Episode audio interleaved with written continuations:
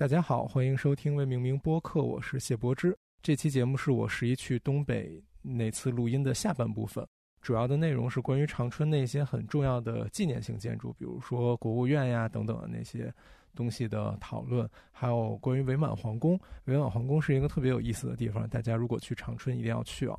另外还有一些杂七杂八的内容，还有一些闲聊。就是在那次录音的开头，我跟童老师简要的说了一下前一阵我去沙特出差的情况，但是因为开头已经很啰嗦了，就把它剪到了末尾。所以大家在节目最后听到的部分，其实是在录音开始的时候录制的。然后另外就是节目里可能会有一些口误啊，或者说错呀，或者不是很准确的地方，我们会在节目说明里给标注出来。大家在听节目的时候，也不要忘了看一看节目说明呀。嗯，好吧，那接下来就进入正式的节目。没关系，我们还还能拽回来。所以，那从哪儿岔出去的？忘了。但是，但是那个点就是，你看我刚才说一直在那两个转盘之间转，因为这些 monument 就在那个地方。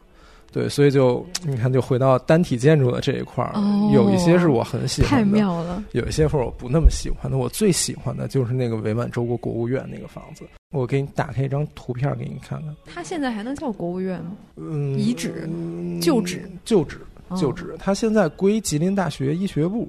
哦，吉林大学的厉害，早有耳闻。它，我这次才知道，它跟浙大一样，合并了很多本地的其他学校。哦，好。古典主义严谨的这种三段式还是五段式？嗯，中间有一个突出的体量，然后前面有一个柱廊，上面有山花。这是我最喜欢的一个。那你先说说你喜欢它哪里？呃，一个是它造型很好，嗯，它是一个中间有一个小亭子，一个重檐的攒尖顶。大家如果不知道攒尖顶，就想是一个小亭子就好了。然后底下是它的四五层、五六层的那么一个建筑。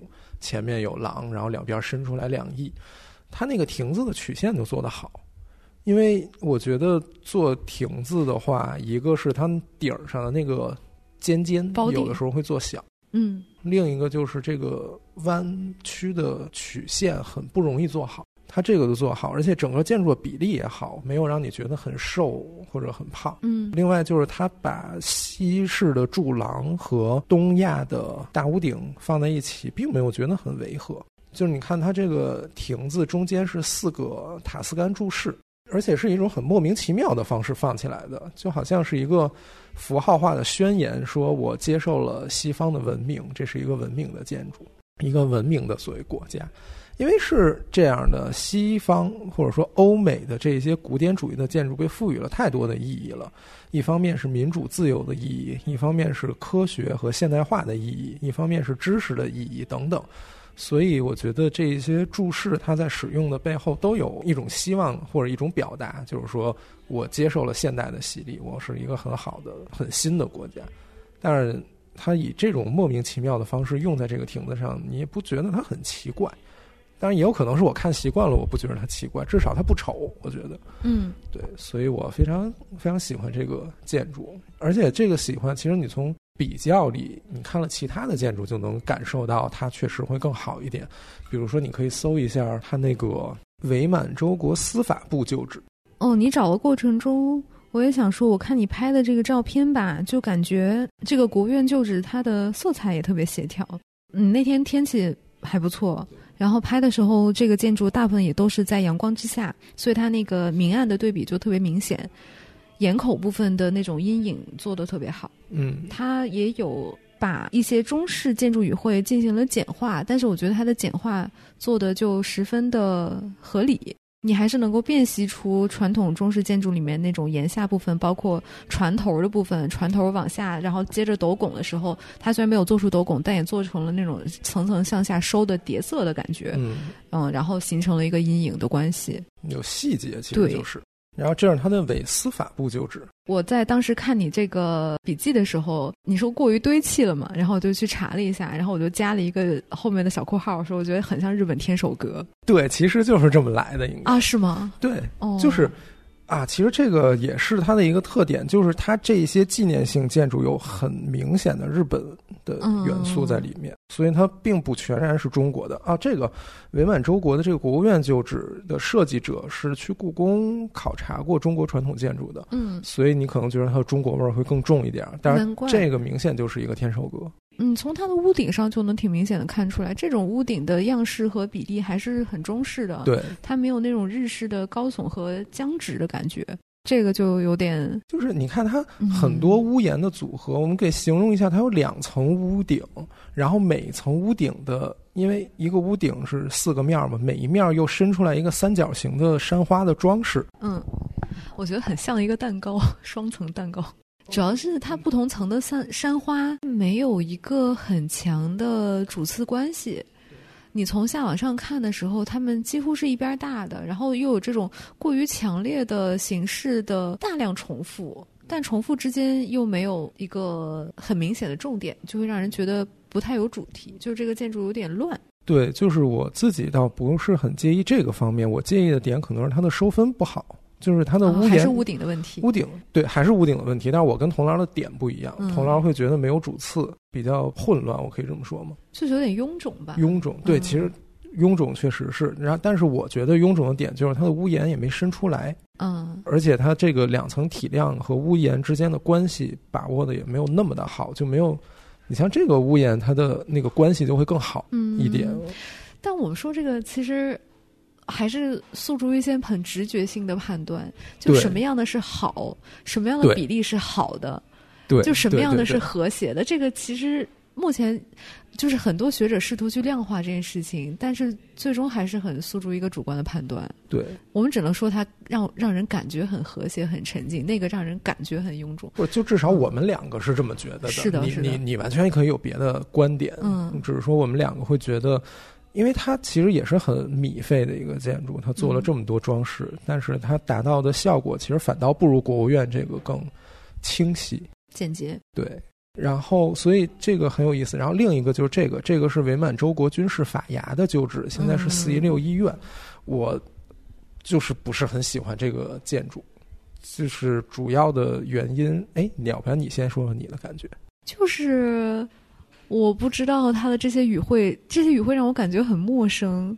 这种有点类似于是福建土楼式的 福建土楼了，这种砖形的碉堡式的建筑，或者叫它那个两翼吧，嗯嗯，然后以及就这个柱子上面那个柱头都会让人觉得很陌生。嗯，一个是不知道为什么这是一个什么建筑啊？它是啥？伪满洲国综合法衙。就是为什么这个建筑会要采用这样的语汇？它要怎么去服务它的功能，以及它表现出了传达出了怎样的信息，我都是很迷茫的。嗯，嗯，而且它的这个拱也看起来就从形式上呢，就比例很，又不像是中国常用的拱券的那种形式，又不像是那种西方经常会用的那种，无论是筒拱还是尖拱的那种感觉，就很奇怪。我不知道该怎么去评价起它，不太像是我们所熟悉的这种东亚式建筑的任何一种样式。嗯，就是它，它是一个顶部也是有一个小尖顶亭子，但是底下用了很多曲线的一个建筑。其实我不是很喜欢它的曲线，对，就不知道为什么会采用这样的设计。对，包括它用了之后，它就给我一种肉乎乎的感觉，嗯，它并不是那种很利落的感觉。然后另一个就是它这个亭子，同样也是屋檐和檐下的这个比例关系不是很。嗯，不知道怎么说，反正就是显得有点有点肿，我觉得像是中世纪的那种教堂或者修道院的感觉。比较比较闷。嗯，所以为什么呀？所以它这两边这些去了拐弯的建筑在平面上是啥功能？我找不到它的平面图了，但是我觉得这个用曲线应该就是美观吧。从外形上考虑的，应该和它的功能关系没有必然的联系。我觉得嗯就是没有什么功能非得用圆形，而且它这个圆的体量不大，所以我觉得它应该就是一个装饰。就觉得用圆可能会让它的形体更丰富一点。然后我看它是下面两侧还伸出来了，对对对，它那个两侧伸出来的啊，这嗯，也是哦，圆的。包括它转角转这也是角也是做了一个抹圆处理。圆应该就是它使用的一个形式的语言。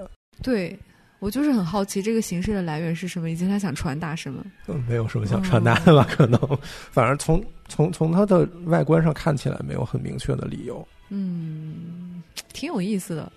我也没有说不喜欢它，就是嗯，感觉到很迷惑。嗯嗯，OK，那我可能就是我觉得它看起来就不那么爽利，就不如那个。其实真的这几栋建筑里，我最喜欢的还是国务院刚才那个。嗯所以这些建筑整体给你的感觉就是一种中西合璧的感觉，并且是有设计感的哦。嗯然后我还很喜欢的是它那个中央银行的旧址，啊，就是很经典的多里克柱式的一个柱廊。柱廊的建筑，就是很大很壮观，然后也很经典。好像西方有很多的银行都比较喜欢采用这套语汇。嗯，上海那外滩的那个那几个银行好像也都是这种。嗯另外的一些房子，另外我喜欢的是一些小房子了，它可能就不是这八大部里的大型的纪念性建筑了。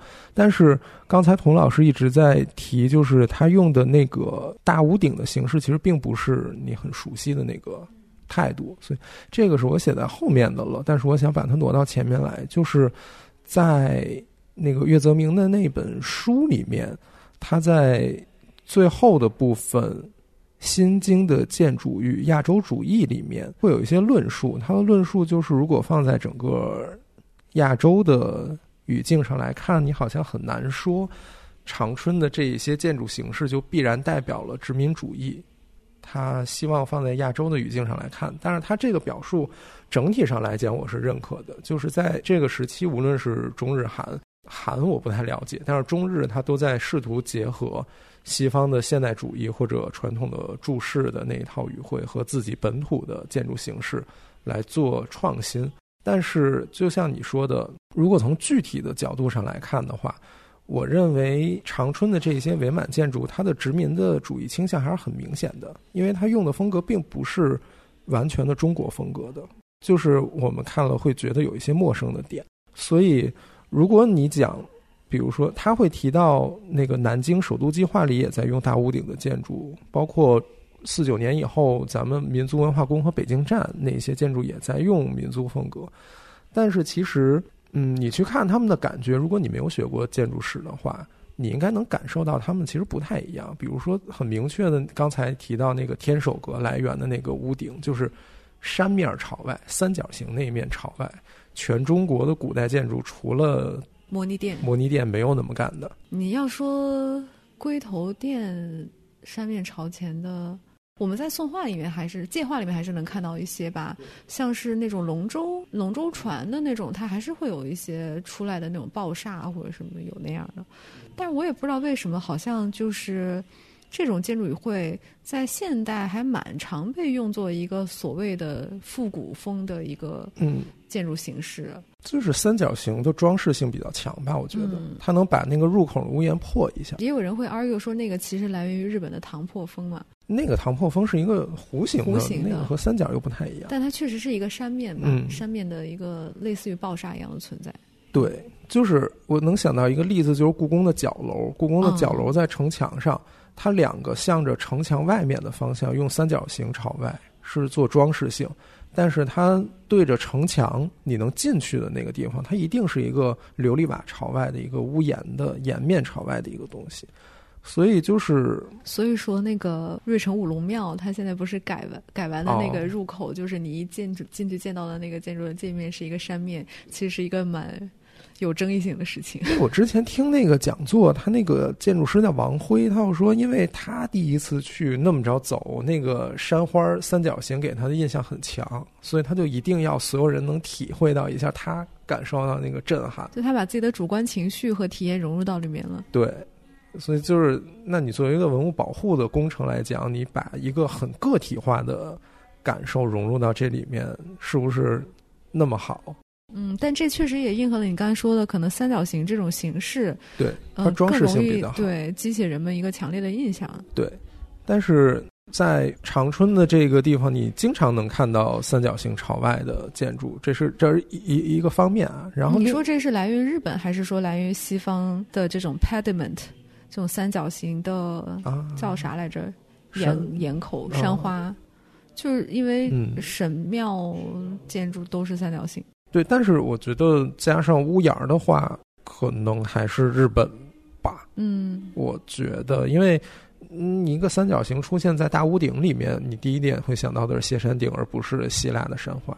嗯，但它下面有的还连了柱廊嘞。我觉得那是一个挪用位，是嗯把柱廊挪用，或者说把它们杂糅在一起。就是屋顶，它应该还是一个整体，就是你嗯好像很难说，我把希腊神庙的这一部分强调在这个地方。我嗯，或者说我们也没必要分得很清。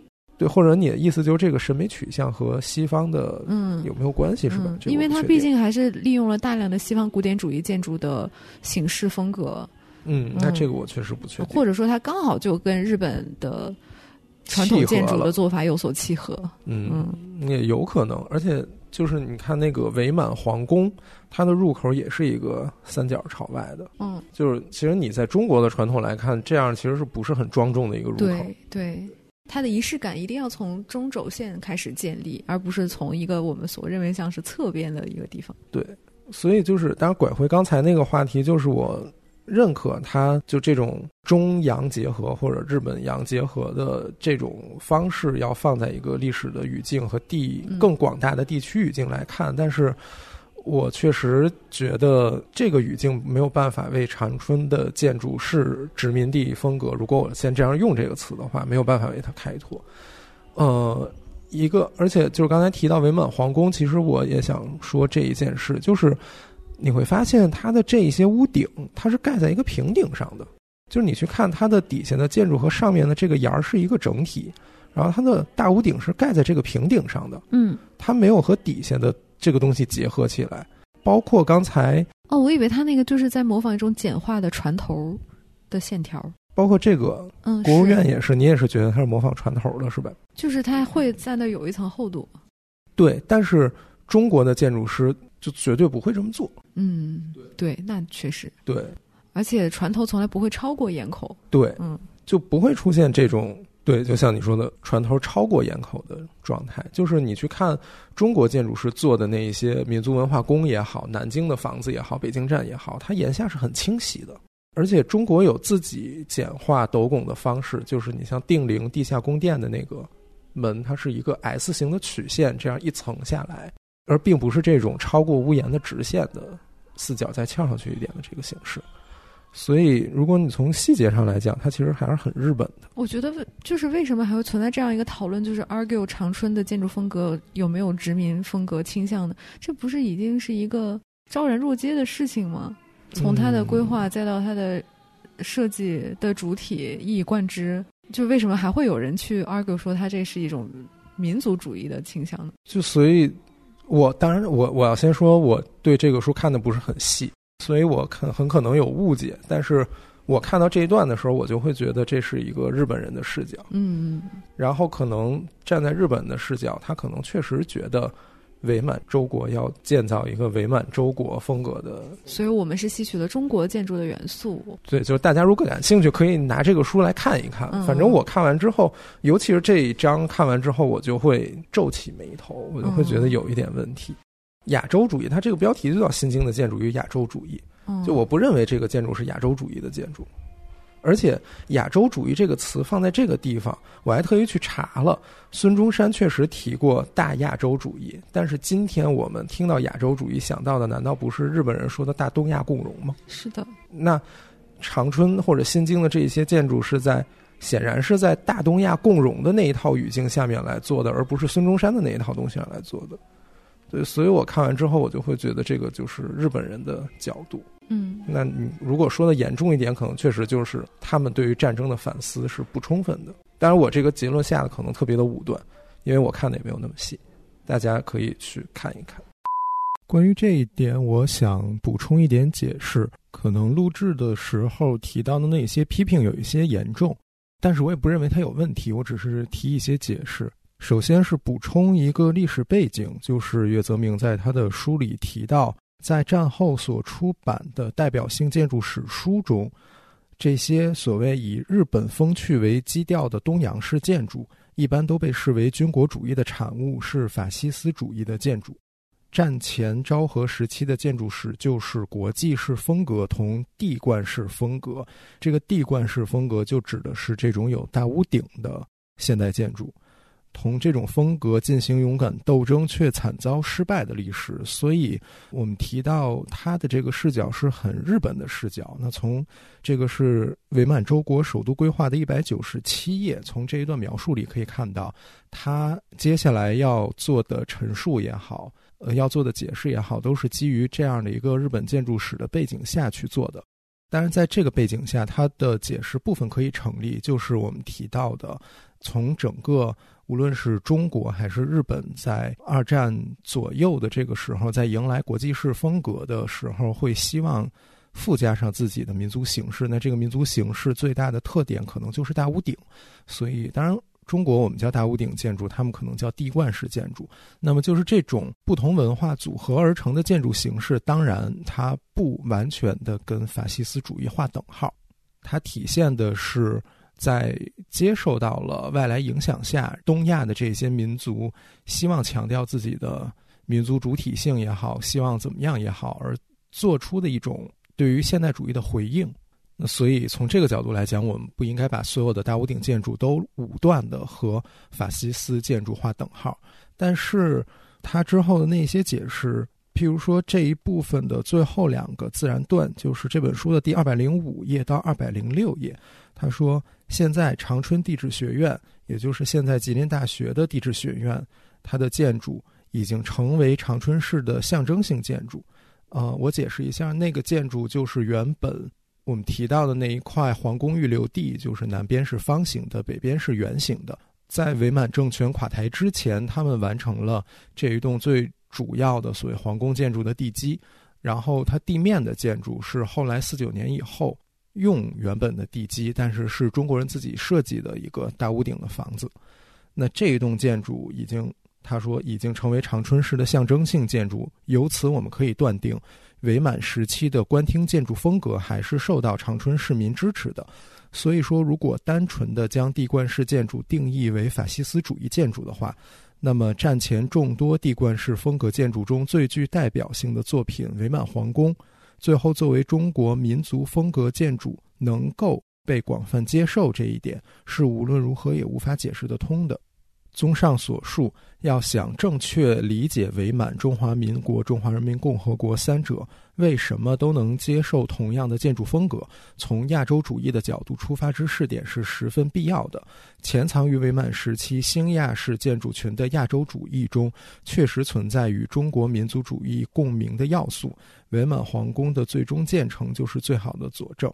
所以刚才我们提到的那个历史背景，就是他最后提到的和中国民族主义共鸣的要素。但是我们反对的是，或者说我们不认为长春的这一些所谓新亚式风格的建筑可以和南京或者北京的那一些大屋顶的建筑相提并论，因为我们刚才说了很多，它的里面还是有很多日本建筑元素的，而不是属于中国建筑元素的。那所以我们。至少，至少是我，所以我认为他们是区别的。在宏观的讨论里，他们或许可以被归类于同一种对于现代建筑的反应，但是在具体讨论的时候，我认为很有必要区分这不同建筑的风格。我们也可以很明显的看到这种不同建筑的风格。所以从具体的角度上来讲，我不认为他的这个论证是成立的。当然，我还是想强调他的这个论证是基于日本建筑史背景的。所以，作为中国人，我们的看法和他们是不一样的。那这种观点上的不同，可能恰恰也体现他们的确不是一种东西。就这样武断的用后来中国人自己设计的大屋顶建筑为长春的新亚式风格开脱，反正在我看来是有一些问题的。如果你们感兴趣的话，可以看一看这本书。如果你们有仔细的读这本书的话，也欢迎给我们留言来表达一下你的看法。所以这个是刚才说皱起眉头的部分。呃，它有一些小建筑非常可爱。我那个朋友带我去看了一个加油站，那个加油站是日伪时期的加油站，现在还在作为加油站在用吗？还是加油站，是一个特别厉害的一个。一个加油站房伸出来一个平平的以圆收口的那么一个眼儿，然后底下一根柱子立在这儿，然后墙上贴了马赛克。哦，啊，然后后面有一个塔高起来，就是一个特别现代主义风格的加油站。我想到了，感觉好像美国很多那种 drive through 的麦当劳都是这样的 对，有可能嗯但是我很不满的一点是，他们在马赛克上涂了漆。我特别讨厌往马赛克上刷漆的行为，然后这一点就发生在我每天都乘坐的北京地铁身上。就是北京地铁的一期工程，就是呃，今天一号线西段和二号线南半边儿，它是很早六十年代建的，然后它用了很多马赛克的装饰。我不确定这个马赛克装饰受没受到香港地铁的影响，嗯，但是那个是很，它时间长了确实就发灰、发暗、发旧，它那个缝儿也是黑的。但是我觉得马赛克不就应该是一个一个的，然后你能感觉到有缝儿，那才是马赛克，那才是马赛克。就是之前他们有过清洗，因为呃有的地面也用了马赛克，然后他们就是七十年国庆的时候对地面做了一次抛光，抛光之后就都干净了。所以我觉得你们或许是不是也可以给墙上的马赛克，就像地上一样，也抛个光也就够了。但并没有，他们刷漆了。然后刷了漆之后，就是一个那个漆又很亮，本来那个马赛克是一个不是很亮的那种质感，反正就就是你从侧面看那个墙就疙里疙瘩的，对，但是你又看不出那种马赛克的感觉。对嗯就是如果大家某位听众你们嗯有马赛克的话，千万不要给马赛克刷漆。就因为戏文只有马赛克情节。反正那个那个很可爱，然后它那个满铁附属地里面有很多很可爱的两三层的小建筑，嗯，那些小建筑我不确定，我不知道现在长春的这些近代建筑保护是哪个单位在做或者怎么样。就是其实如果你把它们放在上海的话，那你完全可以开发成一个像武康路那样的网红街区在搞，但是确实长春和上海的背景不太一样。那倒是也可以不用。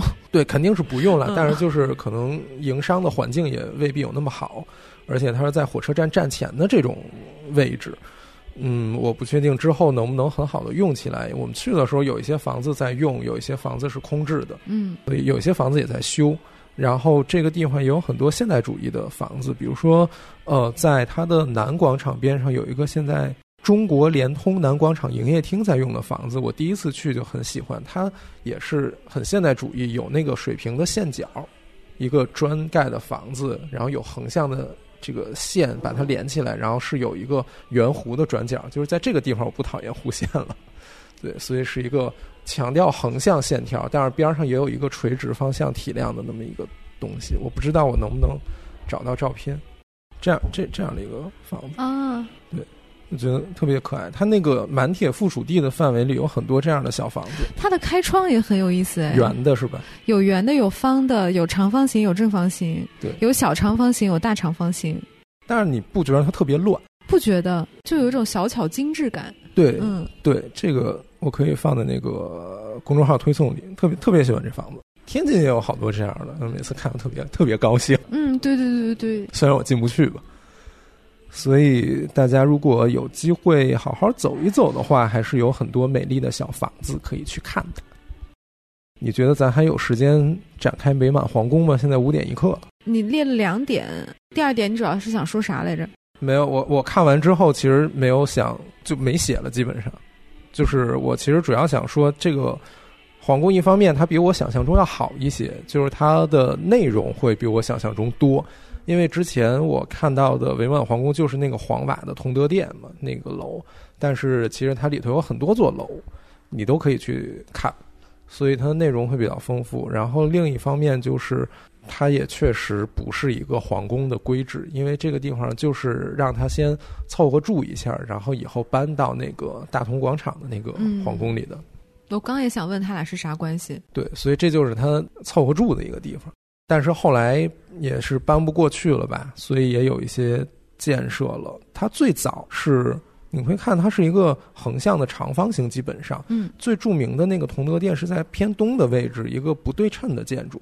但其实这个是比较晚的，对它轴线感很弱哎。对，这是比较晚的建筑。它原本利用的那个道台衙门，哎，是某一个机关的衙门，嗯它的中轴线是吉西楼、秦民楼的这条轴线。嗯这个门是中国式的房子，嗯里面是一个洋楼，又一道门，又一个房子，然后原本是这么的一条轴线。所以就是咱们最著名的那个建筑是在东边后加出来的，然后成为了最主要的建筑了。所以它很很乱，它其实是很乱的，包括建筑也很乱，规划也很乱。我有个非常直白的感觉，而且是非常不负责任的一个讨论啊。就我对日本的建筑了解很少啊，但这个给我一种平面上给我的感觉，就有点像是日本书院造式的那种建筑。尤其是同德殿这个是吧？拐个弯儿的这个。尤其是同德殿，就是一个是拐弯，一个是它好多小体量的堆砌和叠加，一会儿伸出来一个这，一会儿伸出来一个那个，就有点像是那个桂离宫你能看到的那种皇宫的感觉。对。日本人好像不太讲究这种完形，对吧？他们追求的那种美学跟咱们的这种大一统式的轴线式的对称式的美学是不一样的。对，所以就是从总平面来说就很乱。然后从功能上讲，咱们先看西边这两个，咱们一般认为的是前朝后寝，但它刚好相反，前面是他和婉容住的地方，嗯，后面反而是办公的地方。然后这边有宴会厅和祖庙那些办公的场所。嗯，所以他的办公场所在后面。就我就在想，如果没有同德殿的时代，我要怎么先进入到后面呢？因为你很难想象那些人要穿过他的卧室才能进入到他办公的地方耶。嗯，他也没有办很多工了。他对也没有办很多工啊，但是就是你要见人的时候，你是就你你要怎么把这个弯儿拐过去？因为现在你到这儿来直接拐就进来了，但我之前实在是想。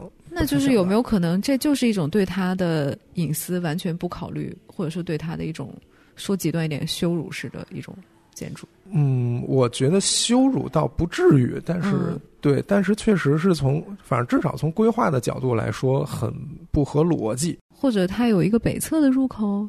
但是你看，显然南门是对着城市的，是啊，北边是铁道，所以可能是不是这个同德殿之前主要的入口是东门，这边是个停车场之类的，就是大家就是大家从东门进，就类似于从东华门进去，然后对。但是我为什么要绕一下呢？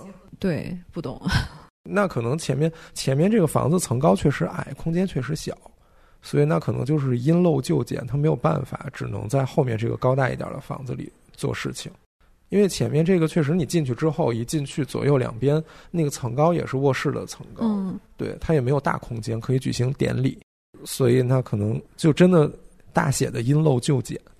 然后盖了同德殿之后呢，这个建筑的设计也是一个，呃，它的西边是一个大厅，二层是一圈跑马廊，嗯，但是它的跑马廊居然不是一个圆环，就是它居然在这儿断开了，它嗯。是一个 G 字形的，嗯，就是我没有办法理解一个跑马廊的设计是不连起来的，哦，就是一个断头路，你到这个地方如果要回去的话，居然要绕一大圈回去才可以，我觉得就是突出一个杂乱无序，真的是。然后东边的话，我们先说二层，二层是他的卧室，他和婉容的卧室，嗯。但是他一天都没有住进来过，因为他他整个人就特别没有安全感，他觉得日本人在这个地方埋了窃听器，嗯。所以他其实终其一生，不对不起，就是他在伪满的这些年都住在这个老的房子里，而没有搬到新的房子里。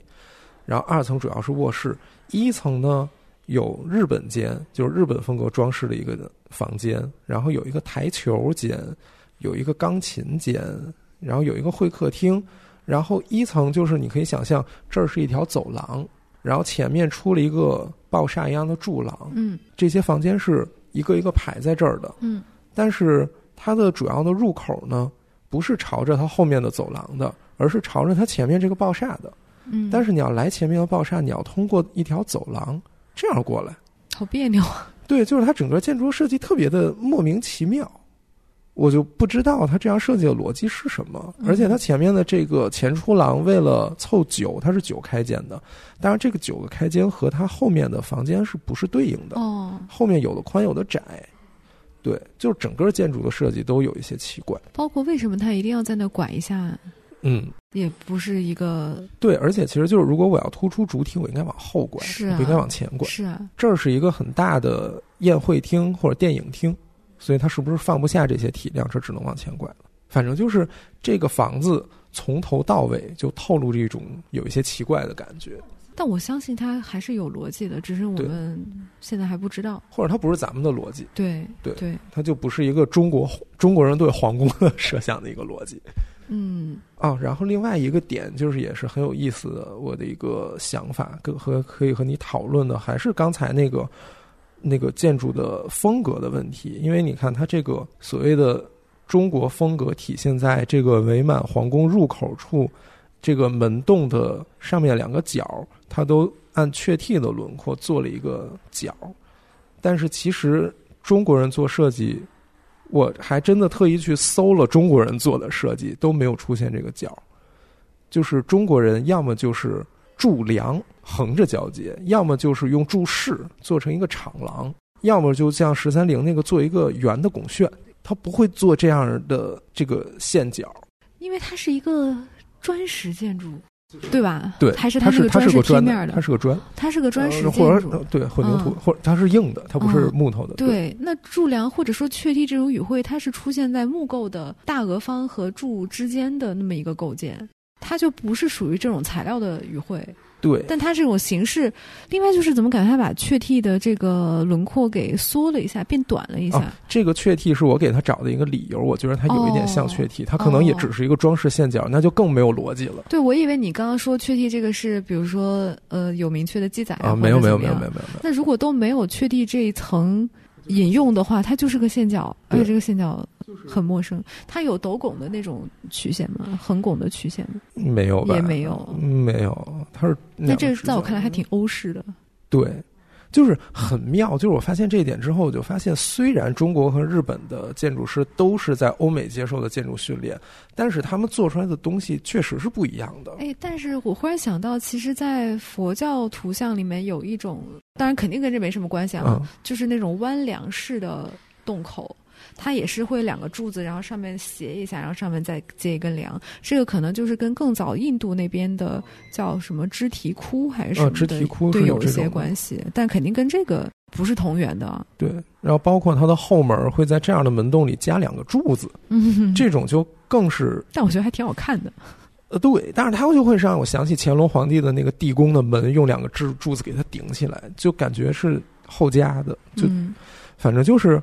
确实，他是不是想跟上面的开窗有一个呼应，才做成一个类似于三开间的一个形式？但是你看上面的开窗，这个是一体的设计啊，它这个就又不是一体的设计。反正就是这个建筑会不会就是因为上面是一个类似于三开间的一个三开窗，下面如果是一个太完整的一个虚的空间，上下的体量不太协调，有可能它中间又加了两根柱子去。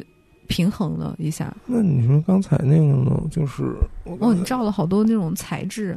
对他那个贴皮，我特喜欢。嗯，哦，这还是一个的。好的，有可能是为了要对这个三，但是反正就是，我就是想说，它这个斜角的处理确实就不是中国建筑师常见的处理方法。而且这也不确替啊，就是确替的那个曲线是这样，大家就感受一下吧。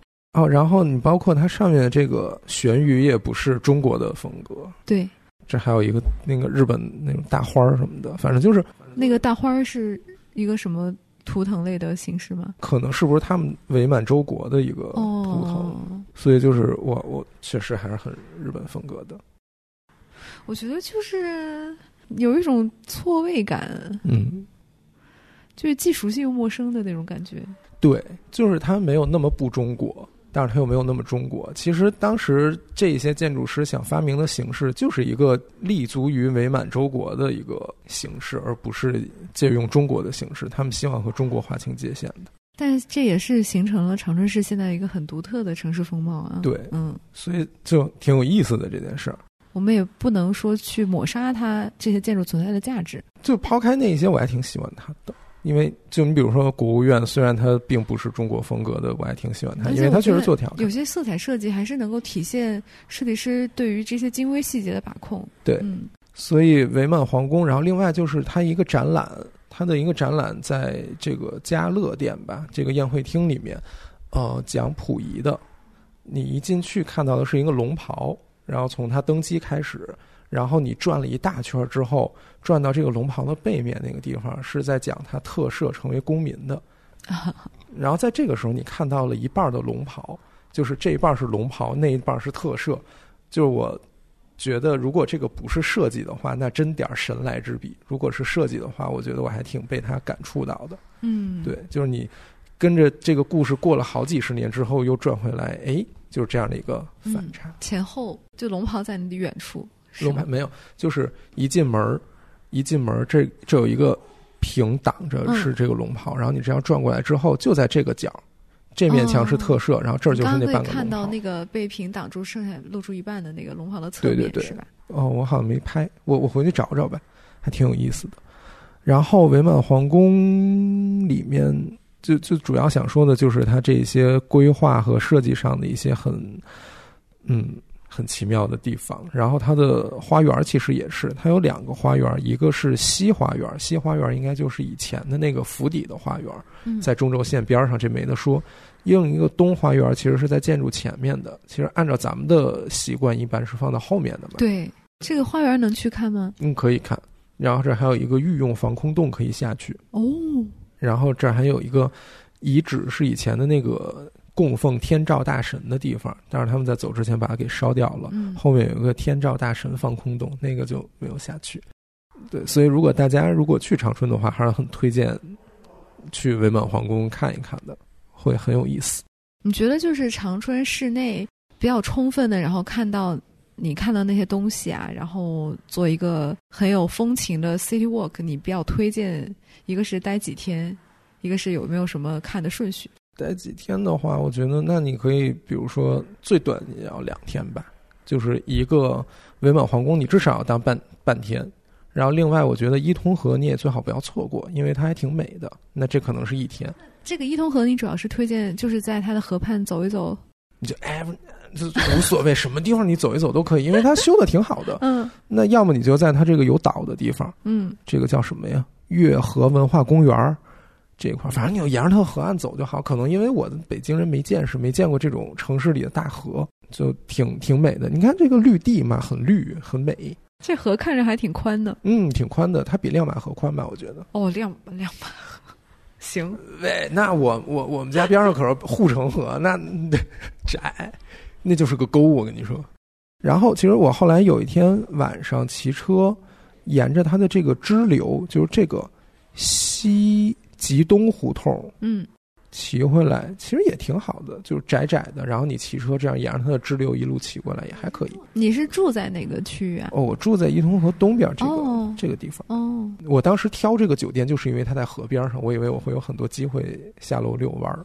结果呢？后来我选择放过自己，就是晚上累了就睡觉了，就没有再强迫自己遛弯了。因为你白天一直都在城市遛弯儿，对我白天一直 你就不差晚上那一会儿。对，然后另一天的话，你就去它那两条轴线呗，满铁附属地这一块儿看一看，嗯然后沿着它的人民大街走一走，然后再到它的这个皇宫旧址这附近走一走，然后南湖公园儿你也可以哇可，去可不去。嗯，它是它是市内最大的一片绿地，湖湖面也很大，嗯，你可以去看看。哎，所以长春对你来讲也是一个步行友好城市，或者说你通勤，或者说出去还是比较愿意去走一走，而且走的话是比较舒适，不会说，呃，有很多的车车来车往的冲撞啊。它这个主干道上车确实不少，嗯、而且要过马路也不是那么方便。但是因为那你没办法嘛，你不能不去嘛。所以主要就是步行加骑车、骑车对，骑车加步行。对你开车能看见什么呢？开车什么都看不。哦，对，地铁什么都看不见啊！对你不是说 City Walk 吗？City Walk 那肯定就是地铁。哦，我好喜欢他们的地铁，它的地铁三号线和四号线是开在地上和高架的，哦，而且它是轻轨，它的那个轻轨就车厢的形式就像北京的西郊线的那个有轨电车一样，是那种很小的。那它的座位也不是那种两两排对对坐的那种喽。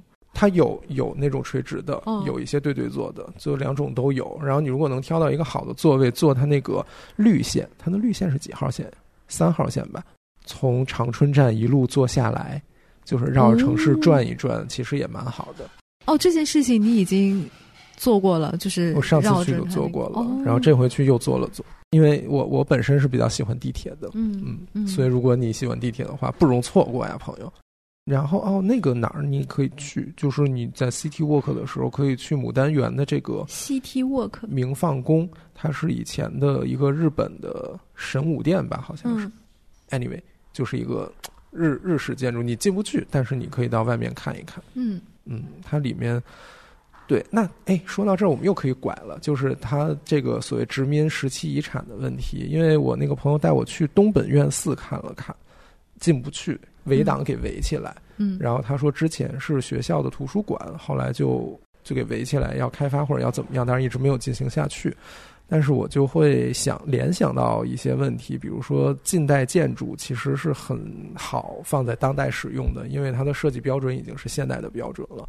但是对于这些有殖民地色彩的建筑来说，就咱们的当代使用好像又会面临一些问题，尤其是日本殖民这一种。哦，就我本来想以为你说的是功能转化的问题，但其实是意识形态的问题。嗯，不是功能，意识形态的问题。对，就是你比如说像上海外滩的那些东西，虽然都是殖民者建的，但是我觉得欧式建筑它自然就会更普世一点。可能因为现代社社会，这会不会也是一种？这是一个问题，但是。你就说白了点，现代社会其实就是建立在欧洲的体系上的。对啊，就是它之所以更普世，是因为现代社会建建立在欧洲体系之上。对，但是如果从操作层面上来讲，你看到一个咱们很多政府大楼修的跟白宫一样，但是就是大家不会激起民族情绪。但是我相信，如果一个地方的政府大楼修成了日本风格，无论如何，当地的百姓都不会买账的。哦，不光是百姓的问题了，那可能他可能问题就更严重了。对，所以长春的很多建筑，它的使用跟那个政治性没那么强。除了刚才我说的那个关东军司令部和关东军宪兵司令部是被省委省政府用，其他的大多都是学校和医院在用。我觉得可能学校和医院这两个更好一点。对，可能也是相对。更不容易引起什么其他方面问题的，嗯嗯，对。但是由此而言的一个联想就是，嗯，新印度新德里的总督府，英国总督府是一个有穹顶的，然后印度和西方合璧的这种殖民地风格的建筑，它现在当做总统府在用，嗯。然后另一个就是所谓的总统府是台北的总统府，之前也是日。日治时期的总督府，但是它没有那么强的日本的风格，但也是一个外来风格的东西。那我就会想到，这一些明显有外来风格的建筑，但是被当地的政权或者当地的官方当做一个极具意识形态象征性的东西在用，好像在中中国大陆是比较难想象的。可能也有一种惯性的问题，嗯嗯，就是这个建筑它的功能一直延续到现在，可能也没有为了去抹杀掉这段历史而强行的去再建造一座新的建筑，它可能就自然而然的延续下来了。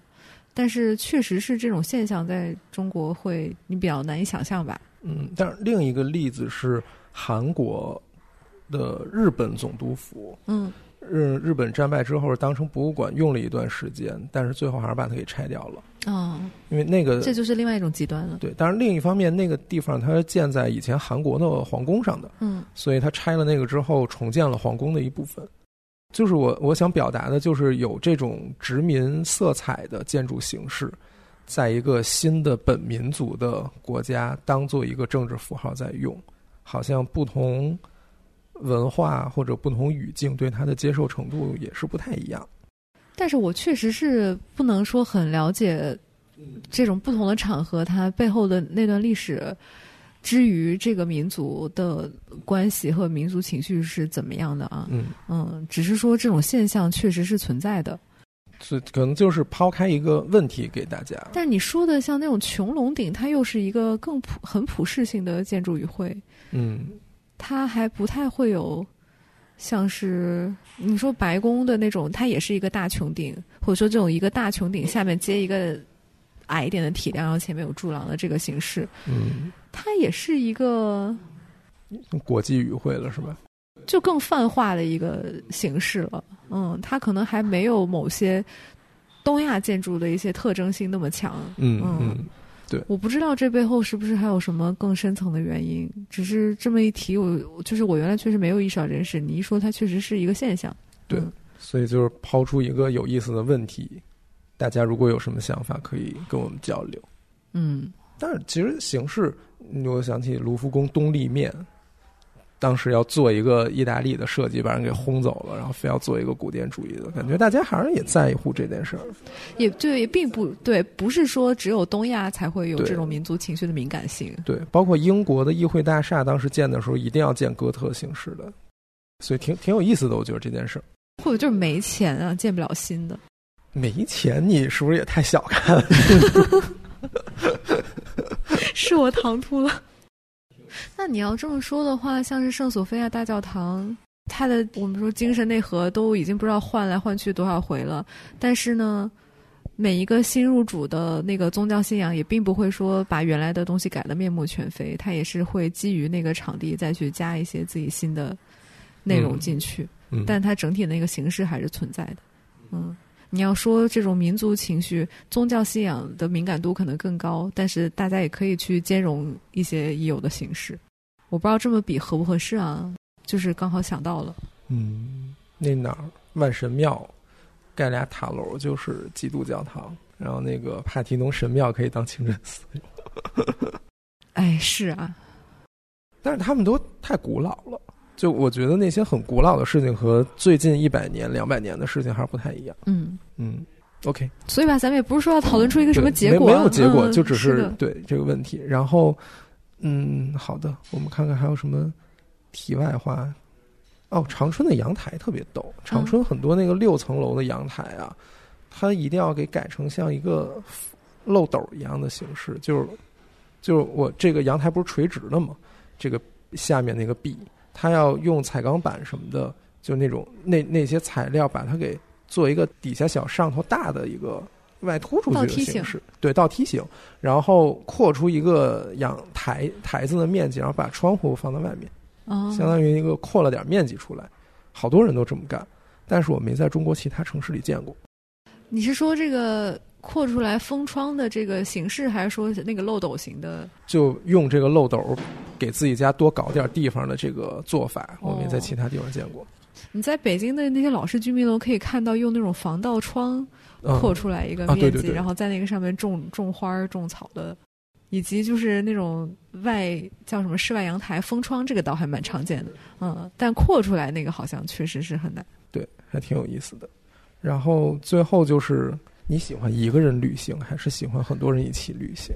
呃，我喜欢和家人或者少量的朋友，我不太喜欢一大帮人。嗯嗯，嗯，因为我觉得那样的话，大家的节奏和喜好难以协调。一个人我不喜欢，主要是因为我可能之前在国外一个人太多了，嗯，就是每一次回国啊、过去啊，然后包括去哪玩啊什么的，还一个人的时间比较多。嗯，然后就会觉得还是有个伴儿也挺好的，把它照应一下。嗯，至少上厕所的话，有人给你看包。啊，这确实，嗯，这个很现实。嗯，对对，你是不是一个人比较多？我最近是一个人比较多啦，然后我一方面很享受，就是我一个人，我想去哪儿就去哪儿，没有人能管得了我，然后很灵活，一切都很灵活。但是另一方面也会觉得很孤单，尤其是一个人走在落日的河边的时候。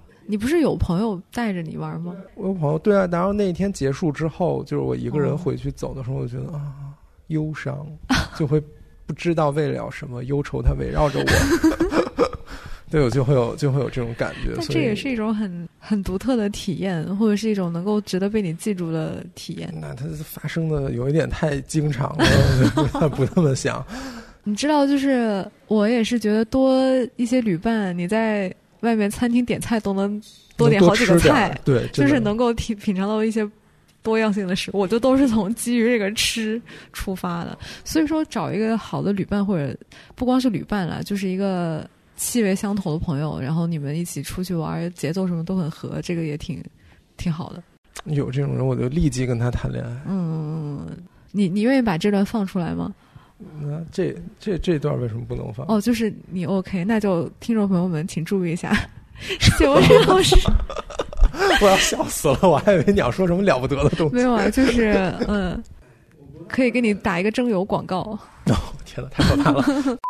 我这个十一假期就哪儿也没去，嗯然后我觉得我有一堆欠账要补，该读的文献没读，该改的文章没改，然后呃之前一直拖着的一些事情，我觉得我十一要大干一场，然后在家要疯狂刷文献。结果现在是十月七号，这个假期已经过去了，啥也没干。那你都干啥了呢？我休息了，但是我得到了休息。你你不是你平时休息你咋休息？睡觉，就是睡觉吗？倒倒也没有。其实要说起来，还是干了不少事情。最近我生活中发生了，就是又装修又搬家又怎么样，就是大。我不是养猫吗？我不是原来有两只猫吗？我现在有六只猫，因为我对象那边他有四只猫，我们俩现在这两只猫不是为什么他有四只猫呢？这又是一个很 好吧，这个回头再说。解释不了，是为什么？总之，就这六只猫其实是一家子，然后现在他们终于聚到一起了。但是呢，养猫的人都知道，就是猫咪脱离了妈妈之后，比如说它。幼猫时期就在一个新的环境中长大，它其实会把自己的亲生爸妈给忘了的。所以你再把这两只和那四只放到一起，它们对彼此都是很陌生的。这是一个很严重的问题。就是 B 站上有教你那种怎么样去有猫家庭去接新猫进来，它是要以。以星期或者是半个月，甚至以月为单位去做这个过渡。一方面，你得先把那个新猫去隔离，然后慢慢的你要让两边熟悉对方的气味，然后让他们先互相试探，是一个非常漫长的过程。他们的领地意识很强。对，对他来讲，相当于是你有新的猫咪去威胁到他的领地，他是一开始会不接受的。我一开始试过，就把一只猫拿过来，我们家原来那两只就是。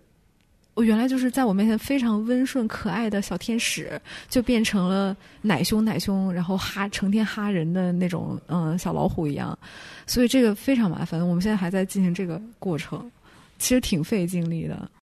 我一听到六只猫，我的脑袋就已经爆炸了。我 不会养六只猫，太可怕了。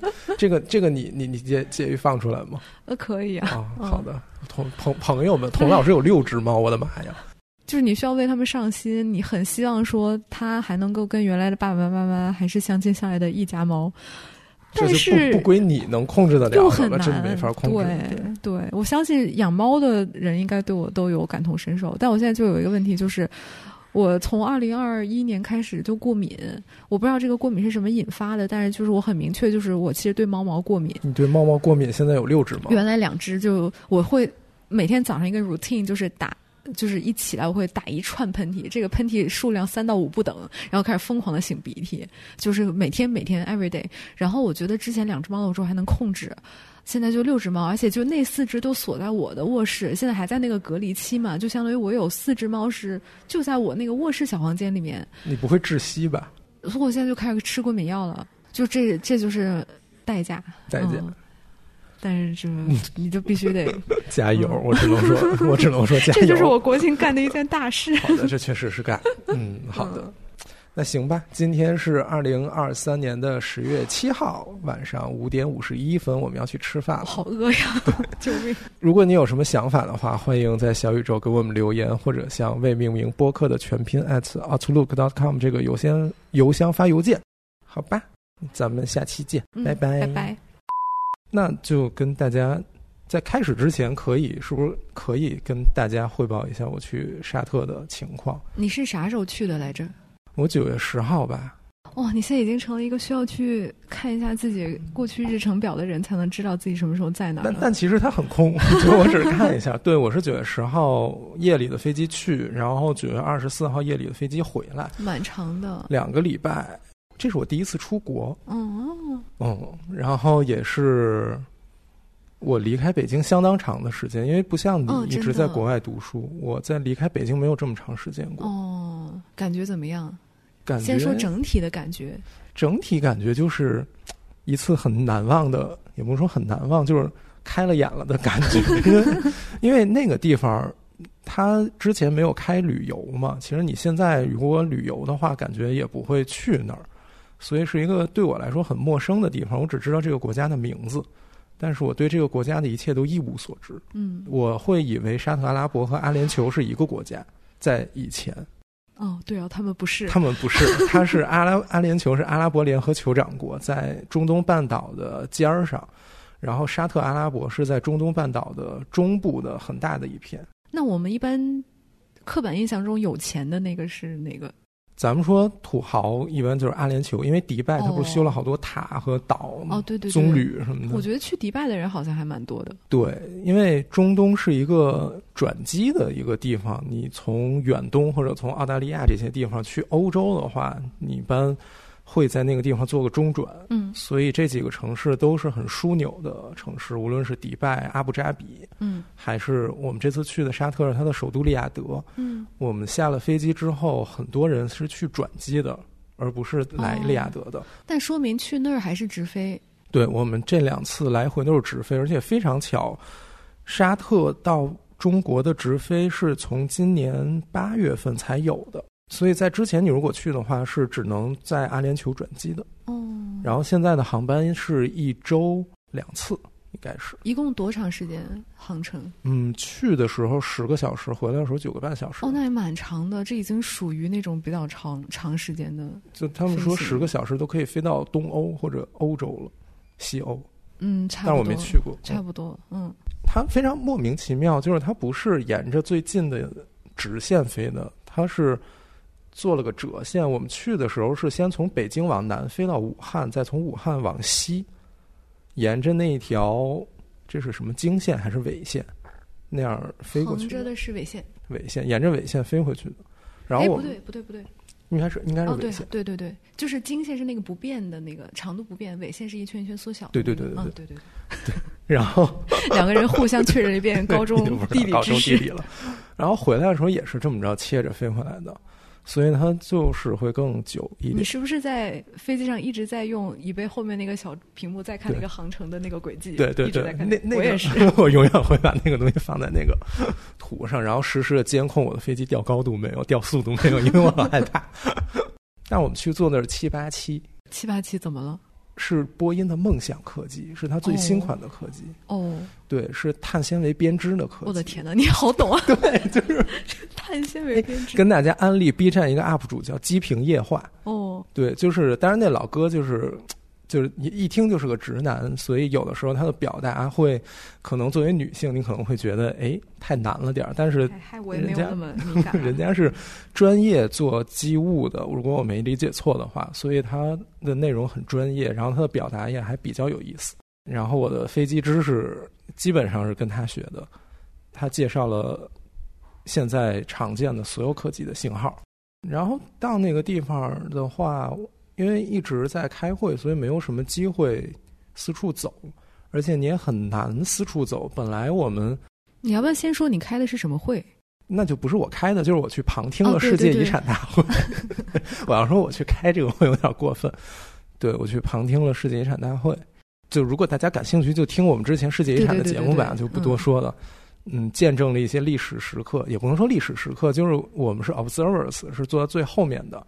然后前面是每一个国家的代表团，在前几天的时候，我们坐的位置的前一排就是乌克兰人。嗯，对，所以我们就，你就因为俄乌克兰的战争到现在还没有停止嘛，就首先就会想他们是怎么在一个还在打仗的地方，然后辗转到了中东，然后开完会，他们难道还要回去吗？我就会觉得。就有一种，当然对于他们来说回到自己的祖国，但是对于我来说，感觉他们就是从一个战场赶过来，然后又回到战场的一个感觉。嗯，对。然后在过程里面，因为他们不是委员国，所以他们本来发言的机会就少。然后有那么一两次，我不知道是台上的主席没有看到他们举手要发言，还是有被刻意的忽略。所以到后来，他们很生气，他们举着自己就每一个国家的前面会有一个牌儿，写着他的国名，他举着牌子，沿着中间的路一直往前走，走到那个主席的前面挥舞自己的牌子。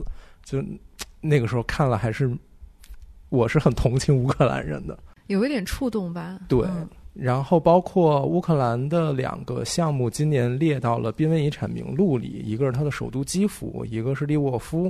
就列的时候，因为俄罗斯人也在场，所以那个。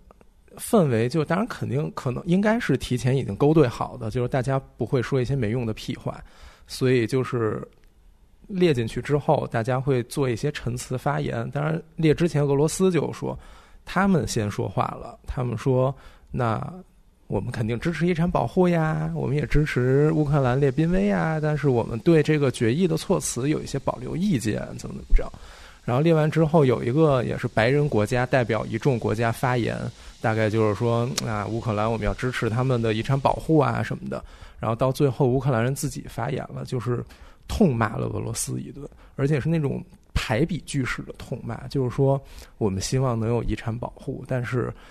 嗯，我们的遗产就在战争里面被俄罗斯人炸掉了，然后我们的孩子并没有在一个充满遗产和爱的环境里面长大，他们他们只记住了每一个俄罗斯俄俄军的机场和什么的，然后怎么怎么样，就是这样排排比句式的一顿痛斥，然后他们就走了。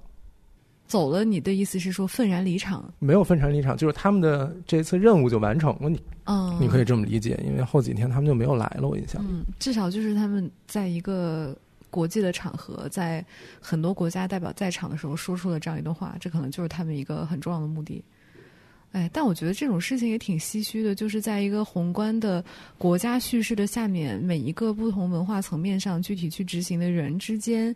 你还是会不可避免的带上一些你所属国家的一些立场。嗯嗯，你啥意思？你说谁有立场？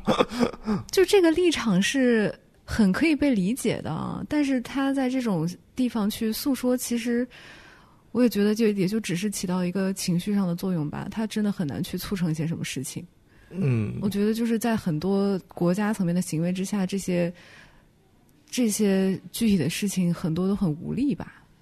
那是啦，那那你反正你这么说，确实就是我喊几个口号骂他几句，他们炸弹该炸我还是炸我，就是那个遗产该被那个遗产没有被炸，但是那个遗产最近的一颗导弹落在它离它很近的地方，所以那个导弹的震动会对遗产有很大的关系。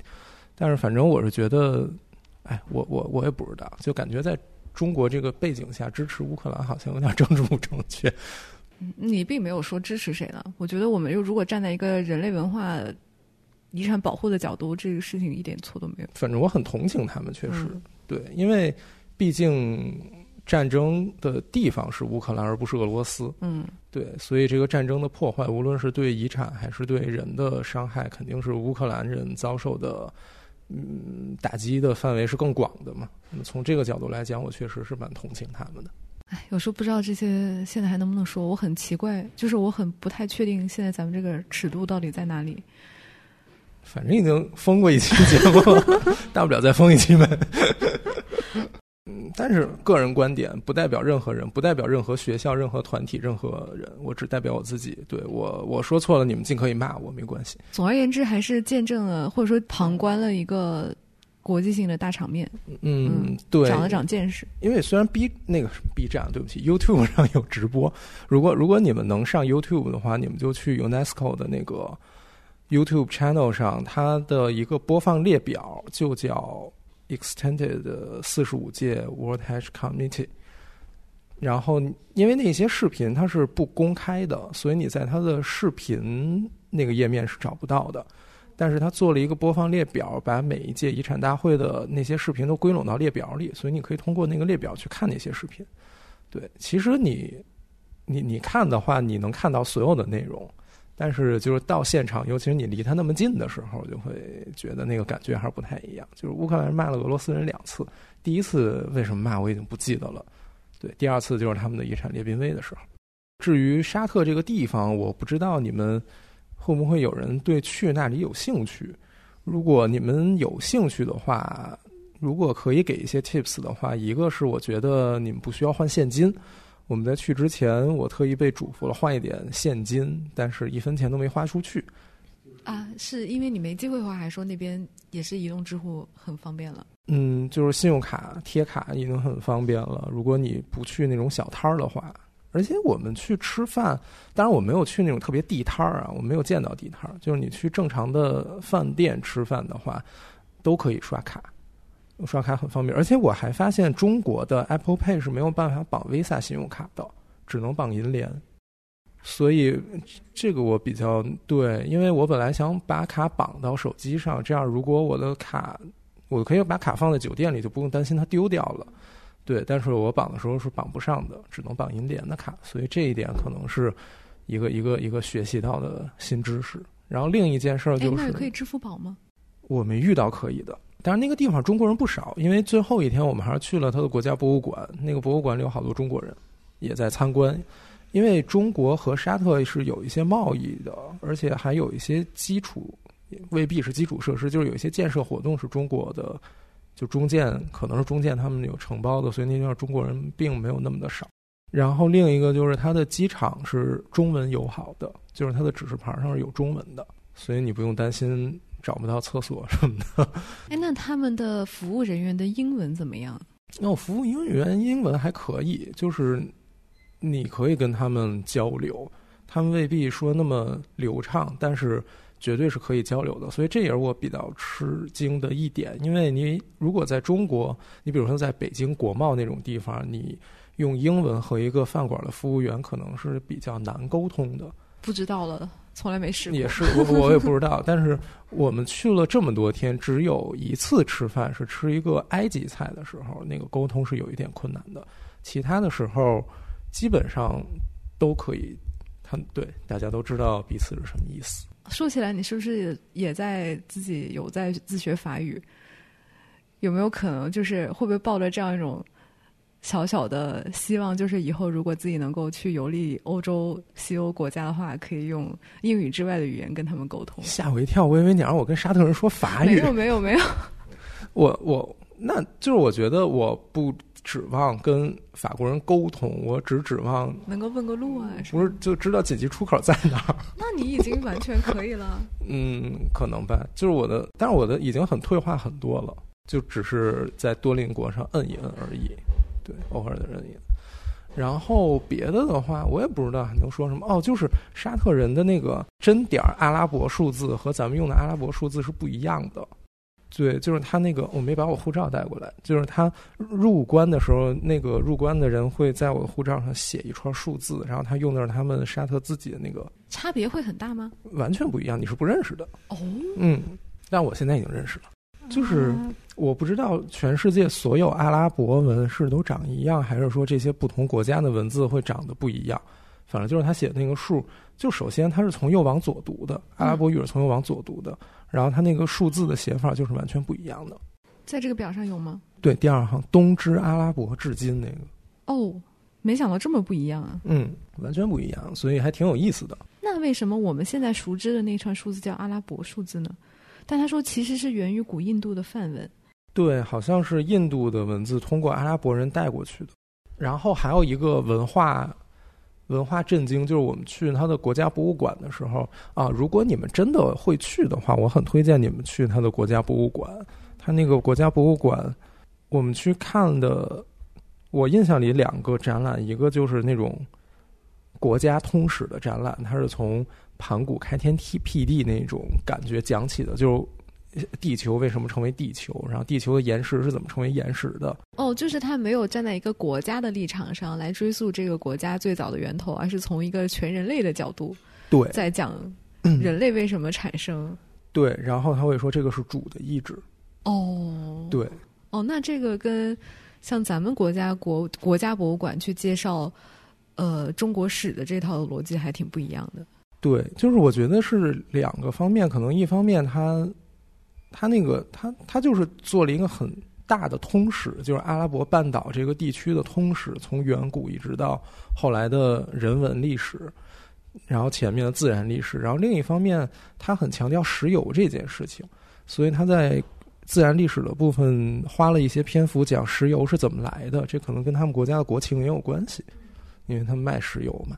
这个还挺有意思。然后另一件事就是他们有一个特展，那个特展就是做的特别好。他讲，呃，那个谁，穆罕默德是怎么用几天时间从，哎，那两个圣城叫什么来着？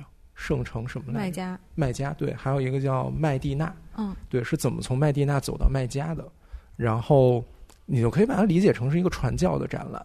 他会他会说，嗯，他们考证了很多的文献，然后去以一种最贴近于史实的办法去告诉你先知是怎么走过去的。然后他在不同的，基本上就是每天是一个 section，然后不同的 section，因为那个记载就会记载他什么先先住在一个岩洞里，然后又去到一个帐篷，然后又骑马，又爬山啊什么的，所以每一个 section 它的设计都是不一样的，然后会放一些相关的文物，比如我们刚进去的时候，它会放那个古书，阿拉伯的书特别漂亮。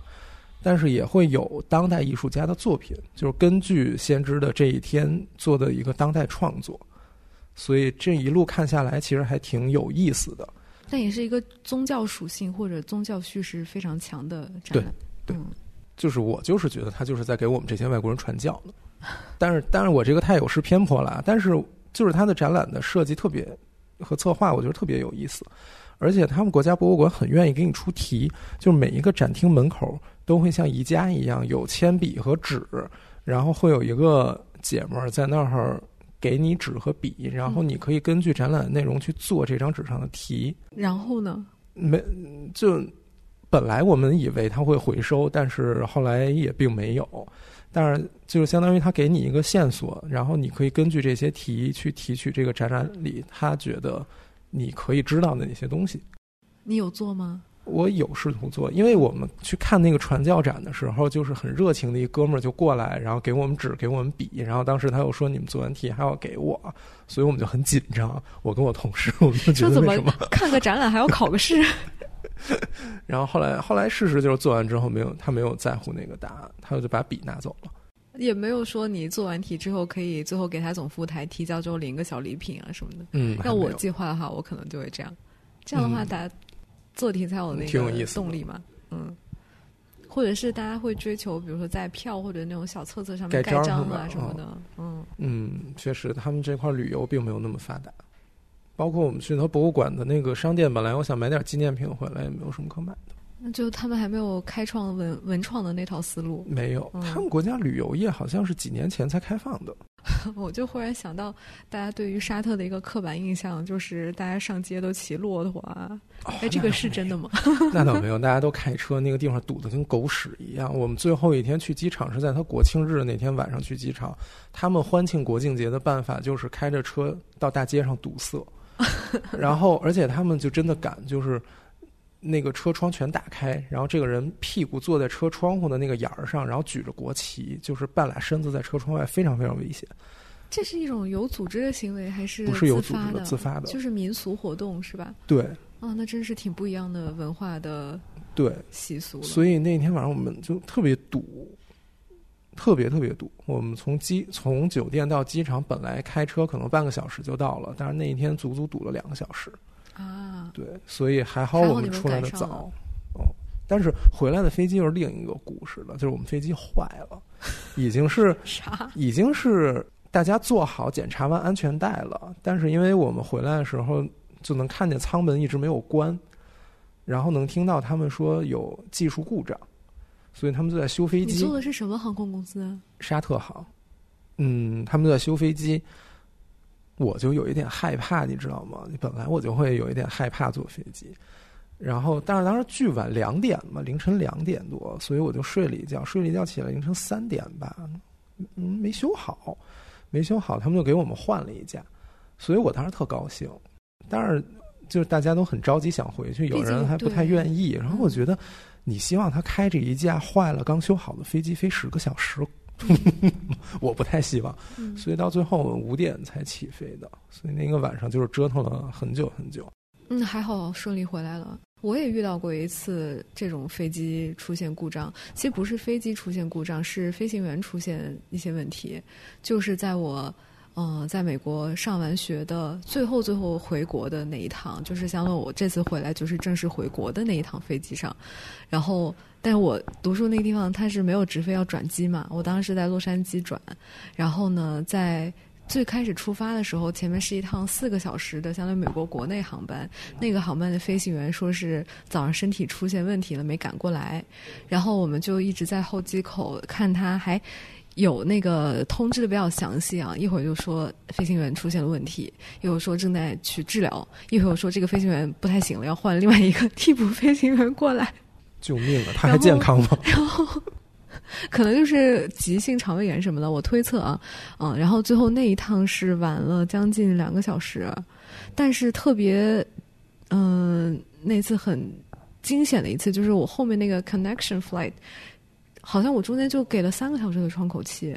所以我前面那个晚点会导致我下一趟就回国的那个国际航班，我可能赶不上。那你可亏大了。但是幸好我当时转机的那个机场，它的国际国内是在同一个航站楼，也就相当于是我出那个机场，从那个登机口出来之后，我稍微走一走就能到我要登机的那个登机口，相当于就是我最后还是跑。跑过去的，然后我当时在第一趟飞机上，我还坐在那个靠窗的最里面，然后我就是我是一个爱人，我动用了我全部的社交的力量，在临下飞机的时候，跟我旁边的那些美国人说，能不能让我先出去，然后一会儿让我站在门口，因为我要下一场怎么怎么样，然后人家都很友好，就那一趟有惊无险。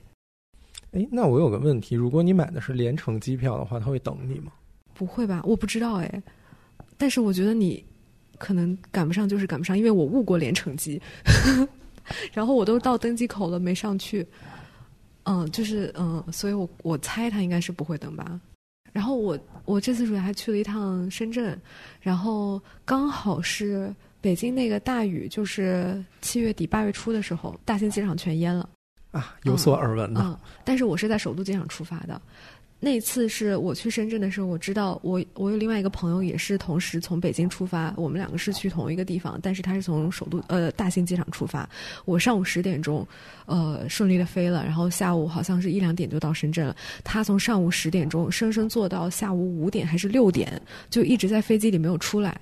嗯，在里面吗？救命啊！对，好像是让他一直在飞机机舱里面待了五个多小时，最后是晚上九点多才到的深圳。那个时候你在北京吗？我在北京，我在我在家里，好像清华淹的还挺厉害的。我家淹的也挺厉害的。哦，你们海淀，你们海淀就是水多。我是顶楼，然后就是那个建筑的屋顶天花板就开始漏水，然后之后事后听物业说，我们那个小区就是几乎所有的顶楼都有淹，因为可能就是没有。计划做承受这么大雨量的防水吧，然后我还记得那次刚好我们上午还在开组会，然后开着开着都听到后面有水声，开始吧嗒吧嗒吧嗒，然后就开始拿盆儿接，然后就听见那个盆儿那个水放到就滴到盆上那个声音就开始逐渐的变成变急促，然后哗哗哗哗哗，然后最后我们家相当于好几个漏水点，那次还挺狼狈的。你知道文图也会漏水吗？而且文图下不是很大的雨它都漏。是吗？对，就是我这几次在文图里，然后更早一点夏天的时候下雨，你就看工作人员就拿塑料布把它一层大厅里的书架全给罩上，然后摆盆去接那个玻璃天花板漏下来的水。对呀，放书的地方漏水，这不是一个很严重的事情吗？就是它还会漏，很莫而且我记得四层还是有古籍，还有一些很大部头那种档案啊什么的。我我不知道四层怎么样，因为。那个，它楼上都是实的天花板了嘛，只有大厅是玻璃的，它那个玻璃都是在漏的，就会漏到一层大厅里，会有一些小小的书架，真行，就会比较神奇。嗯，好吧，那我们回回到长春，因为这个这个这个大纲写的特别长，我不确定咱们今天能录多少，反正我也不知道我会说多少。